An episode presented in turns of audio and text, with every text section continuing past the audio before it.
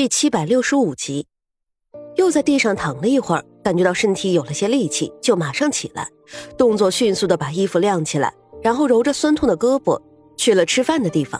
可当他走进屋子之后，他才真正的感觉到孤立一个人的可怕之处。饭桌上一片狼藉，没有一点菜了，只有桌子上还放着两个白面馒头。苏月心几乎是咬牙切齿的走过去，拿起了那两个馒头。他什么时候受到过这种折磨？干了一天的脏活累活，到了最后却连一顿饭都吃不到。看着那两个馒头，苏月心真的是不想吃。他最讨厌的就是吃馒头了。可是到了如今这个地步，他不吃就只有一条路：明天干活的时候直接累死过去。为了自己的命，也为了沈炼和金竹，苏月心几乎是闭着眼睛把两个馒头硬是给吃了下去。吃过饭，回到房间里。他的房间是两个人一间的屋子，他和另外一个女孩住一间屋子。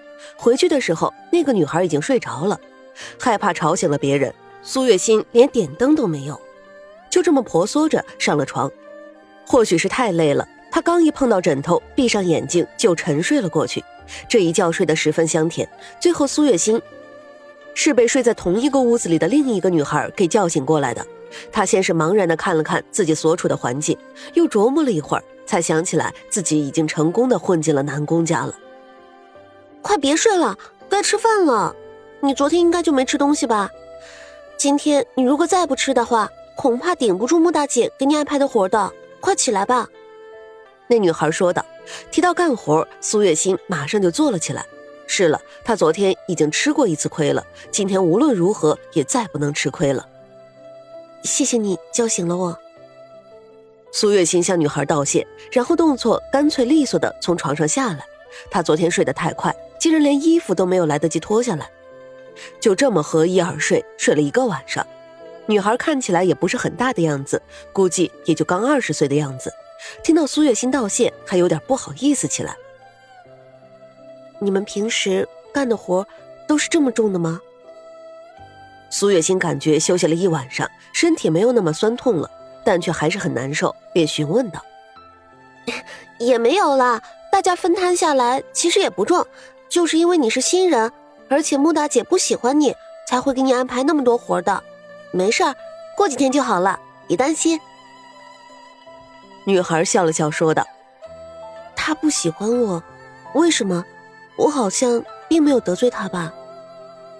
苏月心有些奇怪，这个估计是你长得太好看了吧？女孩说道。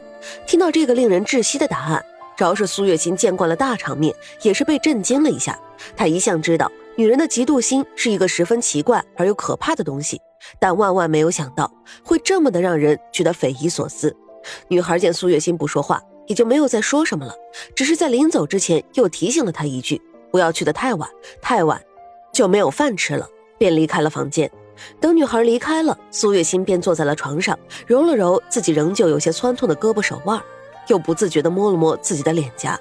这些年，或许是因为过得太顺风顺水了，她从来都没有任何的事情操过心，所以即使如今的她已经三十几岁了，却仍旧是容颜焕发。哎，长得太好看也是罪过啊！苏月心暗自感叹了一声，稍微的收拾了一下床铺。整理了衣服，便走了出去。经过女孩的提醒，这次早饭她去的刚刚好，所以终于饱餐了一顿。毕竟未来几天里，她可能还是要继续承受穆大姐的折磨的。日子缓缓的流逝着，这几天的时间里，穆大姐终于不再那么针对她了，也会给她分配一些稍微轻松一点的活来做。后院的活也都是那些乱七八糟的东西，无非就是打扫卫生、洗衣服、刷马桶、做刺绣之类的。而这一天，上面又分配下来了任务，需要做一件刺绣。而院子里的人大多数都有了自己的活要做，穆大姐就把目光投向了苏月心的身上。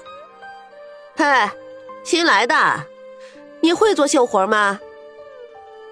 穆大姐不客气的询问道。会一点苏月心说道。其实这话完全就是自谦了。苏月心虽说是个穿越者，但是在这里再怎么说也是过了这么多年的。再加上他穿越过来之后，就继承了身体原主人的一切能力，而原主人可是一个刺绣高手呢。那就好，那这活儿就交给你了。你今天什么也不需要做，只要把这件衣服给我绣好就行了。穆大姐听他说自己会，马上的就把这件事情推给了他。实际上，他的心里也是有自己的打算的。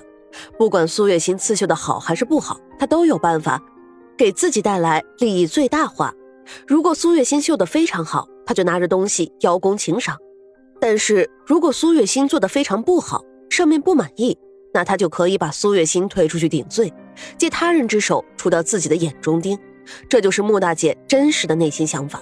而苏月心又怎么会真的那么傻白甜，看不出来穆大姐内心的想法呢？毕竟是经历过各种勾心斗角的人，怎么能是穆大姐这种连隐藏自己情绪都不太会的青铜比得上的呢？不过他并不打算拆穿穆大姐的计划，因为他也有了自己的计划。就是刚刚穆大姐把衣服交给他的时候，他就感觉出来了，这衣服和自己刚来的时候洗的衣服料子是一样的。而那个衣服，经过这几天的打听，他已经搞清楚了，那衣服正是南宫夫人的衣服，所以这次的刺绣任务也就是南宫夫人的要求了。这不正好就是一个让他脱离这里的机会吗？他又怎么会不好好的把握住呢？为了能够让南宫夫人对自己的绣工满意之极，苏月心可谓是使出了浑身解数，几乎是付出了百分之二百的认真仔细，用在了这件衣服上。果不其然的，衣服绣成功之后。衣服上的每一团图案都栩栩如生，衣服上的牡丹花就像是真的一样，那蝴蝶仿佛下一秒就要飞走了一样。将衣服交给穆大姐的时候，穆大姐的眼睛都看直了，待了好一会儿，才慢慢的伸出手，爱惜的将衣服接过来，伸出手，小心翼翼的抚摸了上去。这是你绣的？穆大姐有些不敢置信的询问道：“是，是我绣的，穆大姐。”你有什么问题吗？苏月心装出一副担惊受怕的样子，询问道：“哎，没有，挺好的，做的很棒，你去吧。”穆大姐一看苏月心这个样子，心里马上就打起了自己的小算盘，冲着苏月心摆了摆手，示意她可以离开了。苏月心微微的扶了扶身，便听话的离开了，可却在转身的瞬间，嘴角勾起了一抹得逞的笑容。这次的刺绣，他不仅付出了很多的努力，而且他还特地的用了好几种不同的刺绣方法，就是为了能够让南宫夫人看出一些猫腻来。